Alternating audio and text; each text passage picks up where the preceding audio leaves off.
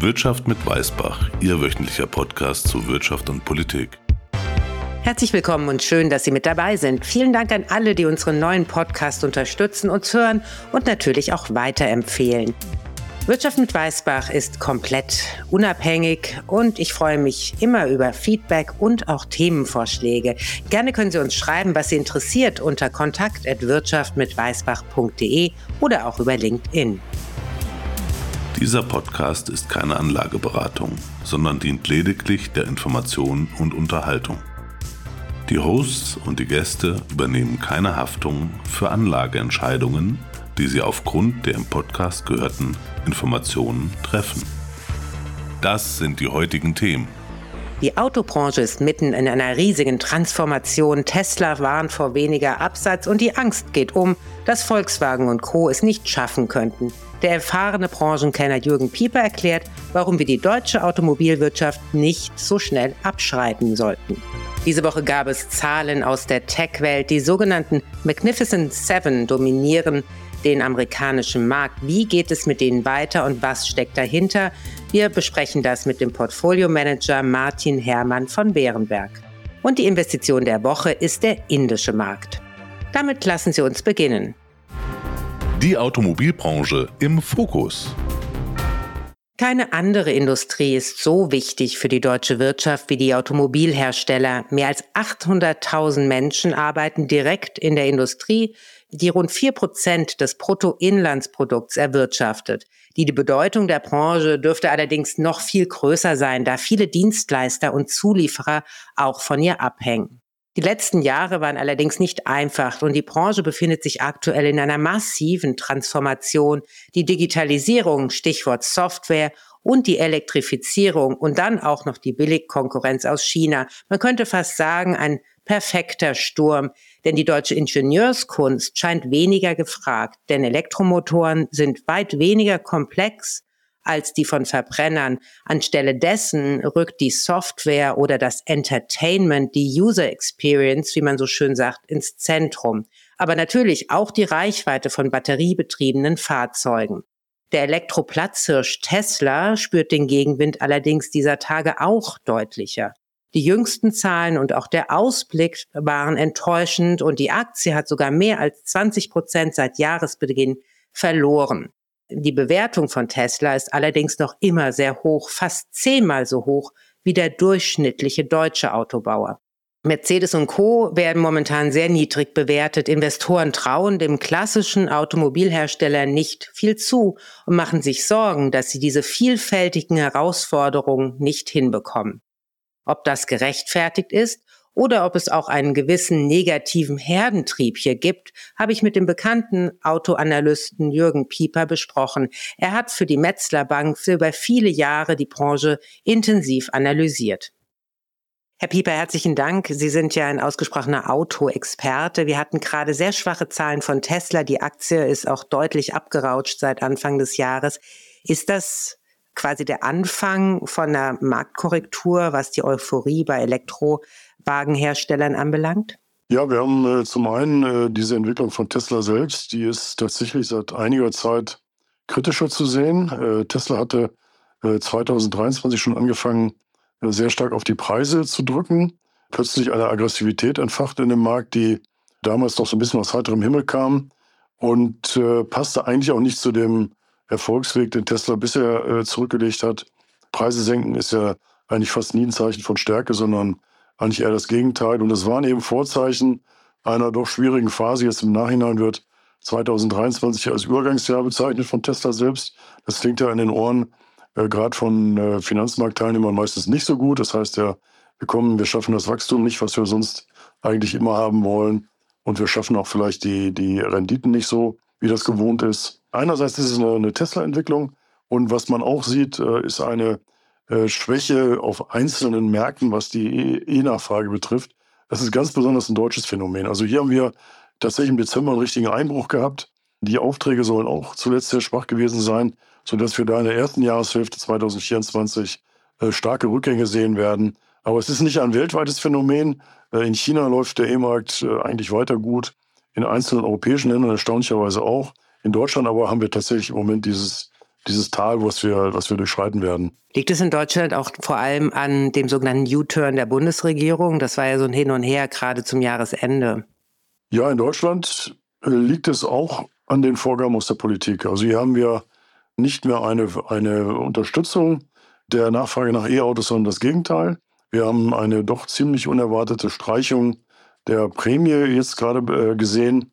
Und das führt natürlich dazu, äh, dass erstmal viele Kunden sagen, auch wenn ich diese Prämie nicht bekomme, dann überlege ich mir das nochmal und äh, will vielleicht erstmal gar kein E-Auto kaufen.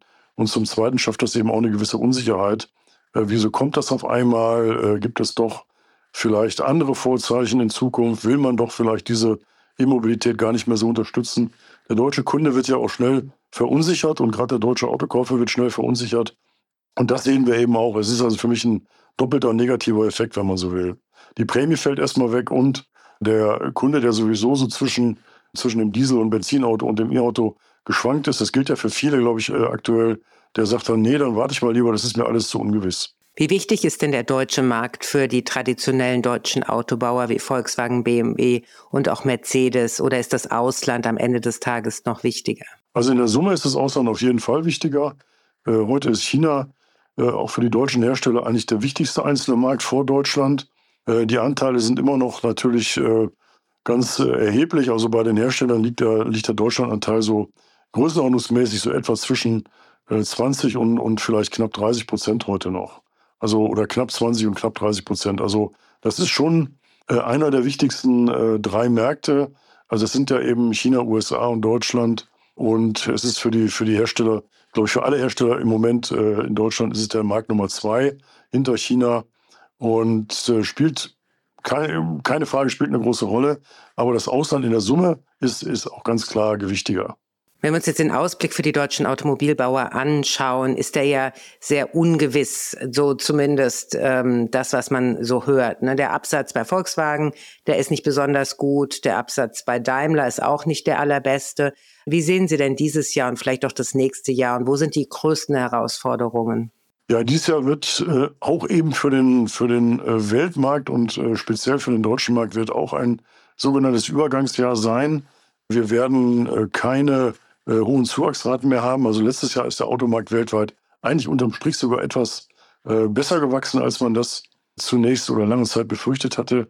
Ich denke, das globale Wachstum lag immer noch irgendwo bei knapp äh, 5 Prozent. Aber das wird dieses Jahr schwächer sein, weil doch gerade Europa so ein in so einer äh, halben Rezession steckt.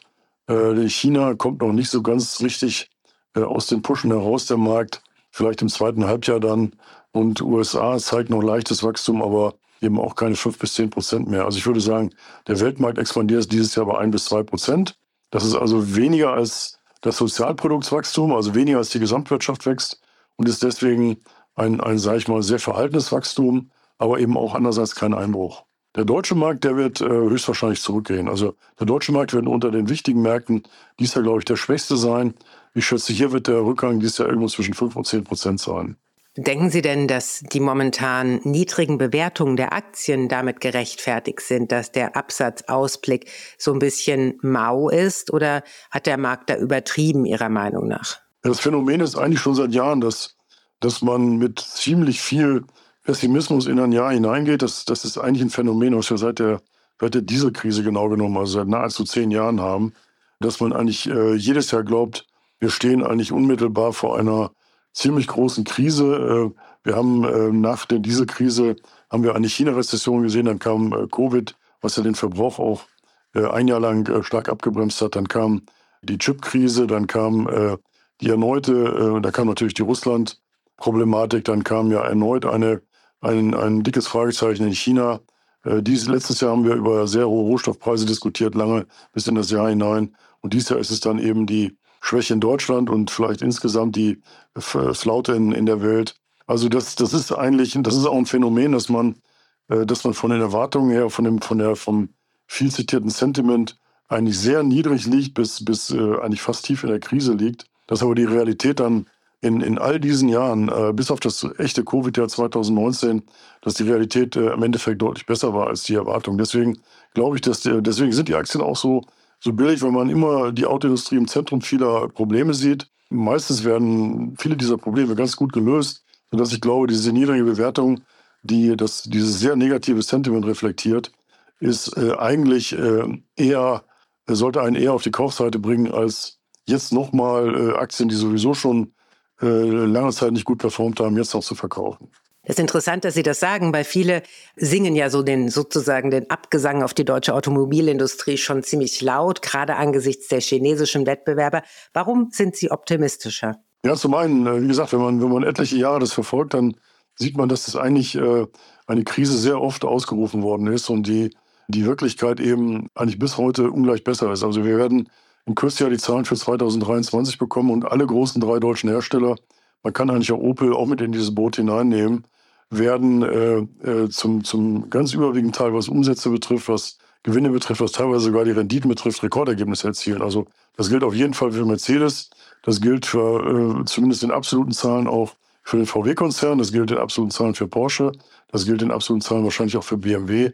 Das heißt, alle äh, äh, vier, wenn man Porsche mal als, als eigenes Unternehmen ansieht, werden, werden über Rekordergebnisse berichten. Also das passt ja erstmal gar nicht zu dem zu der schon, schon lange äh, ausgerufenen Krise. Das heißt, die, die Leistungsfähigkeit dieser Unternehmen, die man oft im Alltag gar nicht so sieht, also wie komme ich mit Krisen zurecht? Zum Beispiel, wie hat man letztes Jahr diese Rohstoffprobleme gelöst? Wie, wie, wie löst man Lieferprobleme? Es gibt diese, diese Bahnstreiks, betreffen ja auch die, die weit verzweigte Autoindustrie und die, man stellt immer wieder fest, die kriegen diese Probleme relativ gut und oft relativ schnell gelöst. Äh, zumindest mal diese, die sogenannten Alltagsprobleme. Und ähm, dann sind es auch die Qualitäten der einfach dieser, dieser äh, Leute, nicht nur der, der Ingenieure, sondern auch der, der Facharbeiter, die einfach eine, eine, eine sehr hohe Qualität haben. Die Autoindustrie zieht nach wie vor die, äh, die besten Arbeitskräfte aus den Unis an. Und das schlägt sich eben auch in einer äh, in einen, äh, sag mal, die Basics bei diesen Unternehmen, die stimmen häufig. Wenn man auch sagen muss, die sind äh, zu lange erfolgsverwöhnt, sie sind ein bisschen zu lethargisch geworden, zu bequem geworden, sie sind, haben auch sicherlich Arbeitskräfte, Heere, die man wahrscheinlich in zehn Jahren in dieser Größenordnung nicht mehr braucht. Also das sind, äh, da gibt es schon eine Menge oder auch eine, eine, größere Menge an Herausforderungen, aber die, die Leistungsfähigkeit ist am Endeffekt eben doch sehr groß gewesen äh, bis heute. Aber Sie machen sich keine großen Sorgen, dass die chinesischen Wettbewerber den deutschen, selbst im Heimatmarkt, einen ordentlichen Marktanteil abgraben könnten, gerade in diesem Massensegment? Doch, ich glaube, äh, sie werden. Die Chinesen werden äh, in, in eine gewisse Parallele zu dem, was die Japaner mal vor, ich glaube, etwa 40 Jahren mittlerweile losgetreten haben. Die Koreaner dann 10, 20 Jahre später, äh, die Chinesen kommen, kommen ja in gewisser Weise mit noch mehr Wucht, weil sie aus einer eben sehr großen, aus eben aus einer sehr großen Wirtschaftsnation mittlerweile kommen, weil sie sehr viel Rückenwind vom, vom Heimatmarkt auch haben. Das, da kommt schon viel, äh, viel Power und auch viel, auch viel Innovation auf den deutschen Markt zu. Also äh, preiswerte, gute Elektroautos kommen ja aus äh, Europa oder aus dem Rest der Welt, außer China, kommen sie ja bisher äh, nicht wirklich. Ja. Und die Chinesen werden mit Autos kommen, die kosten 20.000, 25.000 Euro und werden einfach erstmal besser sein als viele Produkte aus Europa. Das heißt, sie werden in diesen Preissegmenten, sagen wir mal, bis 30.000, 40.000 Euro, werden sie schon ordentlich Marktanteile gewinnen die nächsten zwei Jahre. Und die, diese Frage ist wirklich, oder besser die Antwort ist offen, können die Deutschen auch diese Herausforderung in der Weise abfedern, wie sie das immer gemacht haben eigentlich. Das heißt, die verlieren ein bisschen was bei den billigen Segmenten, die sie aber sowieso nicht mehr wirklich äh, voranbringen wollen. Auch der VW-Konzern will ja, äh, bewegt ja selbst die Marke Seat mittlerweile mit der Untermarke Cupra in etwas höhere Gefilde. Äh, Skoda ist inzwischen äh, hoch angesehener ähm, Hersteller von, von äh, Massenfahrzeugen. VW selbst positioniert sich ja auch seit Jahren, versucht sich höher zu positionieren.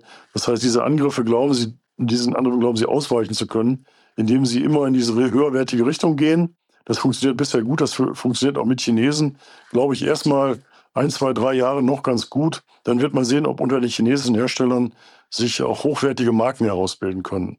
Äh, interessanterweise ist ja die eine, äh, die, die man als hochwertig ansehen kann, die Marke NIO, selbst in ziemlich großen Schwierigkeiten im Moment. Das heißt, äh, da haben, und das darf man eben auch nicht verkennen, dass viele dieser Chinesen, es gibt ja jetzt, glaube ich, noch weit über 100 Hersteller in China, viele dieser äh, Chinesen selbst in, äh, in diesem Wettbewerb ähm, auch untergehen werden. Also der Wettbewerb in China wird ja auch extrem hart ausgeführt und die Chinesen können ja diesen Markt nicht wie die Deutschen Ich habe ja äh, gesagt, 70 bis 80 Prozent Auslandsanteil. Das gilt für die Chinesen ja nach wie vor nicht. Also sie, sie kämpfen die, die kämpfen auf dem Heimatmarkt in erster Linie und dort gehen auch viele unter. Also darf man sich auch keine, keine Illusionen machen, wenn, wenn äh, viele sagen, die Chinesen kommen und werden uns alle überrollen. Nein, sie werden sich erstmal gegenseitig ganz schön überrollen und werden erstmal hier sich äh, etwas hinten anstellen müssen in der, in der äh, Frage, welche Marktsegmente kann ich hier erobern. Das werden erstmal die einfachen Marktsegmente sein, aber da werden sie Erfolge feiern, auf jeden Fall. Herr Pieper, herzlichen Dank. Ja, sehr gerne.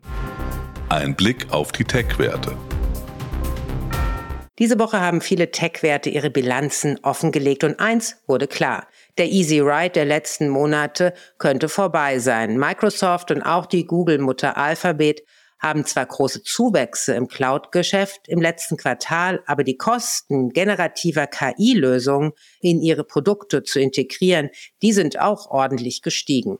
Die sogenannten Magnificent Seven, dazu gehören die US-amerikanischen Unternehmen Alphabet bzw. Google, Amazon, Apple, Meta-Plattforms, Microsoft, Nvidia und Tesla, sind im letzten Jahr zwischen 50 Prozent und 240 Prozent gestiegen an der amerikanischen Börse.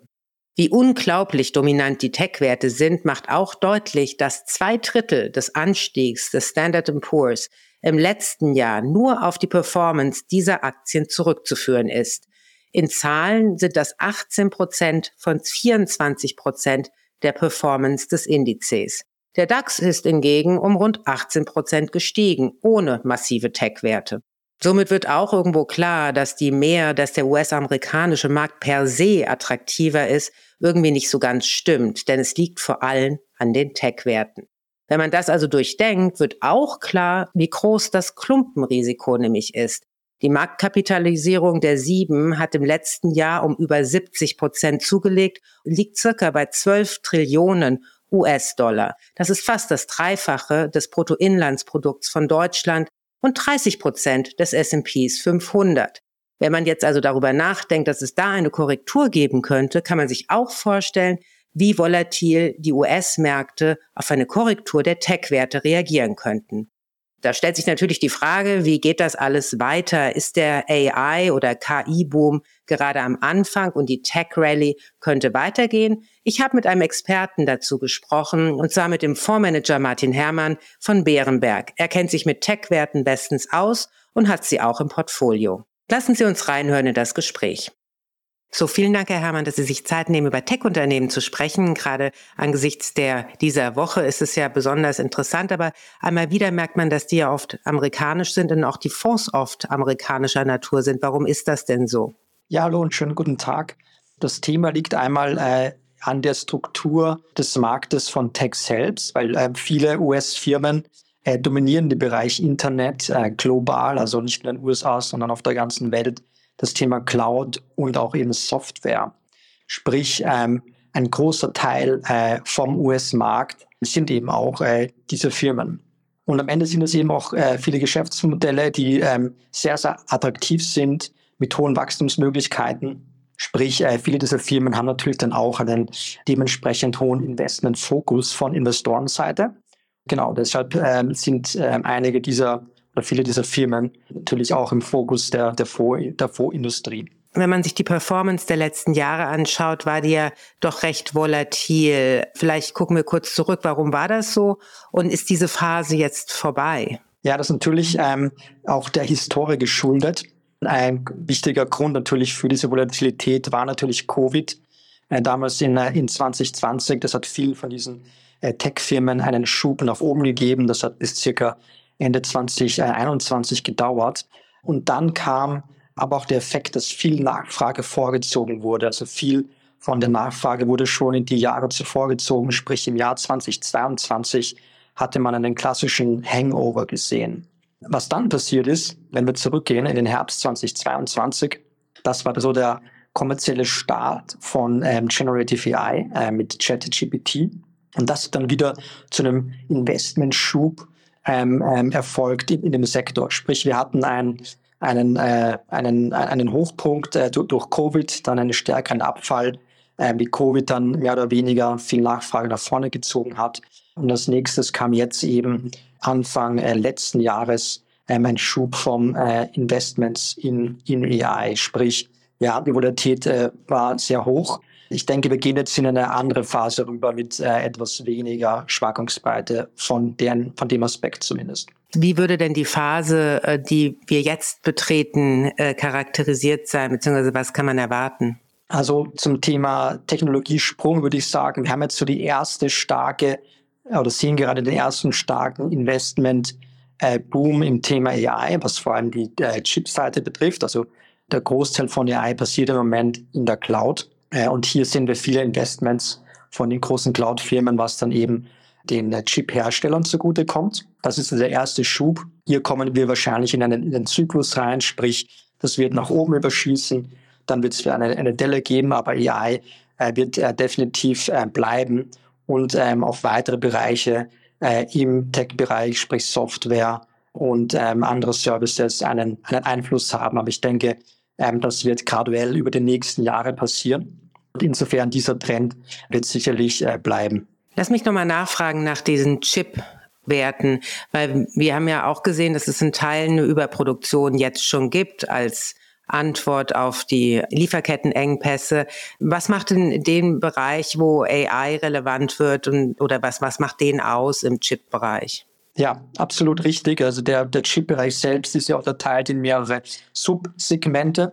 Ähm, also einmal, ähm, was AI betrifft, definitiv der Bereich der ähm, GPUs. Das ist der, ähm, der, der größte Teil, ist auch der Teil, der jetzt eigentlich noch im Shortage sozusagen ist. Sprich, ähm, da werden Kapazitäten noch weiter aufgebaut in anderen Segmenten, wie zum Beispiel Automotive oder äh, Chips für Industrieanwendungen. Äh, da sind wir eher in der Überproduktion. Das hat natürlich dann eher negative Auswirkungen auf, auf Firmen äh, mit äh, Bezug in diesen Bereich.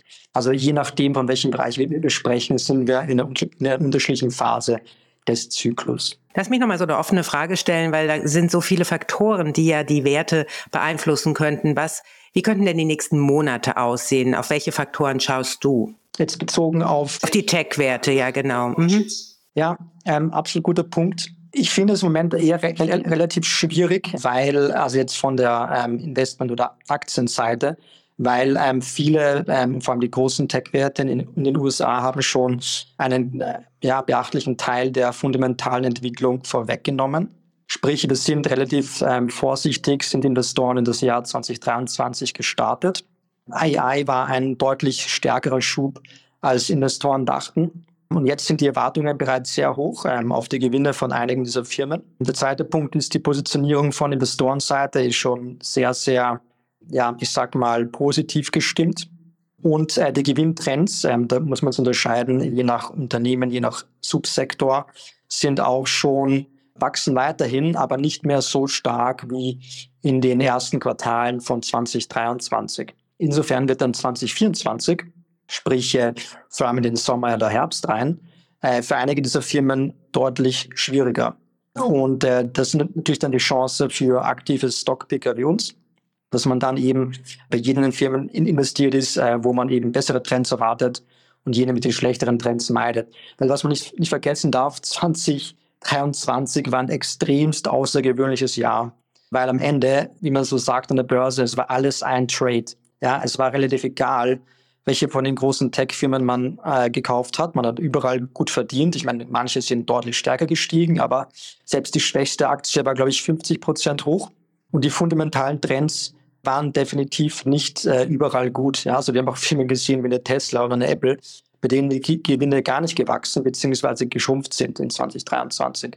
Und das äh, wird sich im, in 2024 des, definitiv nicht mehr so fortsetzen. Die Wall Street hat ja auch einen spezifischen Term dafür, die Magnificent Seven oder sechs, wenn man Tesla mal rausrechnet, aufgrund der äh, jüngsten schlechten Marktentwicklung. Was qualifiziert die denn als Tech-Wert? Das ist ja ein, doch ein sehr heterogener, eine heterogene Veranstaltung. Ja, das ist definitiv ein sehr kreativer Begriff und der wurde äh, von einer US-Investmentbank, von einem Analysten gegeben. Und zwar ist ganz witzig, die Anspielung ist eigentlich auf einen US-Western aus den 60er Jahren die Magnificent Seven. Und äh, bezogen auf die US-Tech-Werte sind das eben oder jene Firmen, die ähm, einen Großteil der Performance äh, in 2023 gebracht haben. und eben dominante Tech-Firmen sind, also Apple, Microsoft, Amazon, Alphabet, Meta, Tesla und Nvidia. Aber wie ich vorher sagte, nicht alle dieser Firmen sind glorreich, äh, weil, wie gesagt, Tesla und äh, Apple konnten die Gewinne in 2023 gar nicht, gar nicht steigern. Und insofern, ähm, ja, denke ich, wird sich da die Spreu vom Weiz in diesem Jahr äh, deutlich trennen. Schauen wir nochmal nach vorne. Was sind denn die neuesten Trends, auf die Sie setzen würden? Es geht ja bei der Börse doch auch immer um die Hoffnung, quasi das neue Eldorado zu finden, nicht? Ja, definitiv. Also die neuen Trends, würde ich sagen, sind zum einen die, die alten Trends, und zwar das Thema AI. Nur wie das sich auf unterschiedliche Bereiche jetzt fortsetzen. Ähm, ich glaube, der erste wichtige Punkt ist festzuhalten, wir sind noch ziemlich früh in der, in der Nachfragekurve. Was meine ich damit? Das heißt, wenn wir uns anschauen, wie viele Internetnutzer gibt es global, circa 5 Milliarden plus. Ähm, wenn man sich Studien an, ansieht, äh, wie hoch ist die Anzahl der AI-Nutzer, also von AI-Paid Services, genauer definiert, das reden wir von äh, paar hundert Millionen, wenn überhaupt. Wahrscheinlich war es sogar ein bisschen, bisschen weniger als das. Also wir sind noch ziemlich früh in der Kurve von der von der äh, ja, Annahme dieser Art von äh, Services, ähm, vor allem von Paid Services. Das ist der erste Punkt. Das ist bei den Konsumenten. Das zweite ist auch bei den Unternehmen. Auch Unternehmen sind noch relativ am Anfang. Wenn wir uns ähm, die Nachfragekurve ansehen äh, von AI-Services, dann sind wir noch ziemlich am, am Anfang.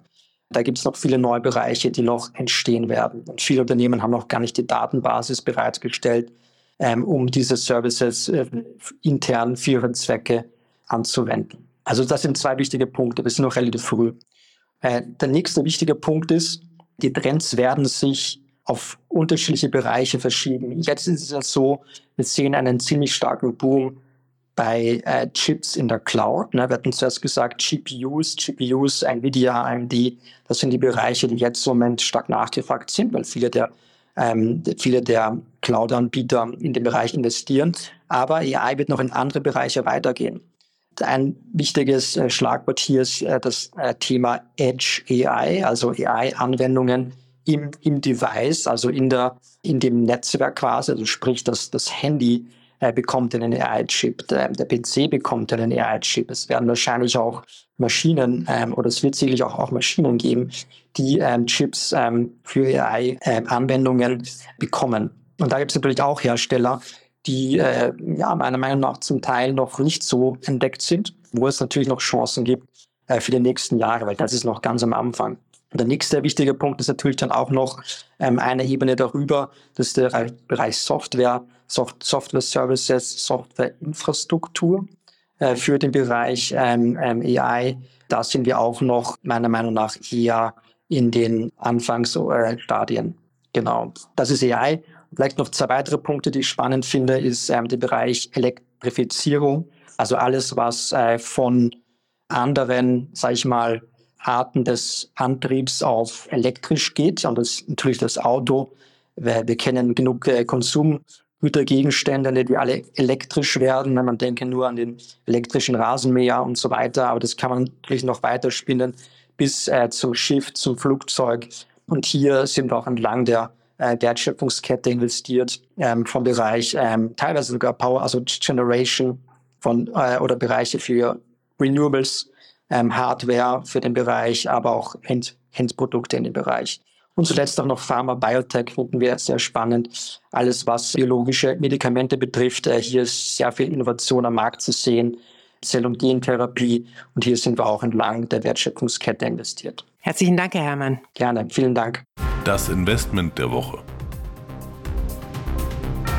Während China altert und von einer massiven Immobilienkrise gebeutelt ist, die offiziellen Wachstumszahlen vielfach angezweifelt werden und Investoren insgesamt verunsichert sind und auch mit den Füßen abstimmen, gilt Indien als aussichtsreicher Zukunftsmarkt. Die Wirtschaft wächst. S&P, Standard Poor's, erwartet ein Wachstum von 6,9 Prozent für 2024. Das wäre dann das höchste unter den G20-Staaten. Die indische Finanzministerin geht sogar davon aus, dass Indien 2027 die drittgrößte Volkswirtschaft der Welt werden könnte. Es ist eine Kombination von starker Inlandsnachfrage, nicht zuletzt durch die wachsende Bevölkerung, aber auch massive Infrastrukturprogramme, der Modi-Regierung und auch wirtschaftsliberalen Reformen, die das Land für Investoren attraktiv machen. Indien ist ein großes Land und hat zwei große Börsenplätze und auch zwei Leitindizes, den sogenannten Nifty 50 und den Sensex, die beide um 20 Prozent rund zugelegt haben im letzten Jahr. Indien dürfte allerdings auch in der Zukunft attraktiv bleiben, nicht zuletzt, weil es auch von der Schwäche Chinas profitieren wird. Investieren können Sie unter anderem über ETFs, aber auch über Fonds, die sich auf die Region spezialisieren. Nächste Woche spreche ich mit Monika Schnitzer, die Chefin des Sachverständigenrats, über Deutschland, die nötigen Reformen und auch die große Frage, ob Deutschland nur müde ist oder ob es doch massive Probleme hat. Haben Sie noch andere Themenvorschläge? Schreiben Sie uns gerne. Damit wünsche ich Ihnen erstmal einen schönen Tag heute, natürlich einen guten Start ins Wochenende und ich hoffe sehr, dass Sie nächste Woche wieder mit dabei sind.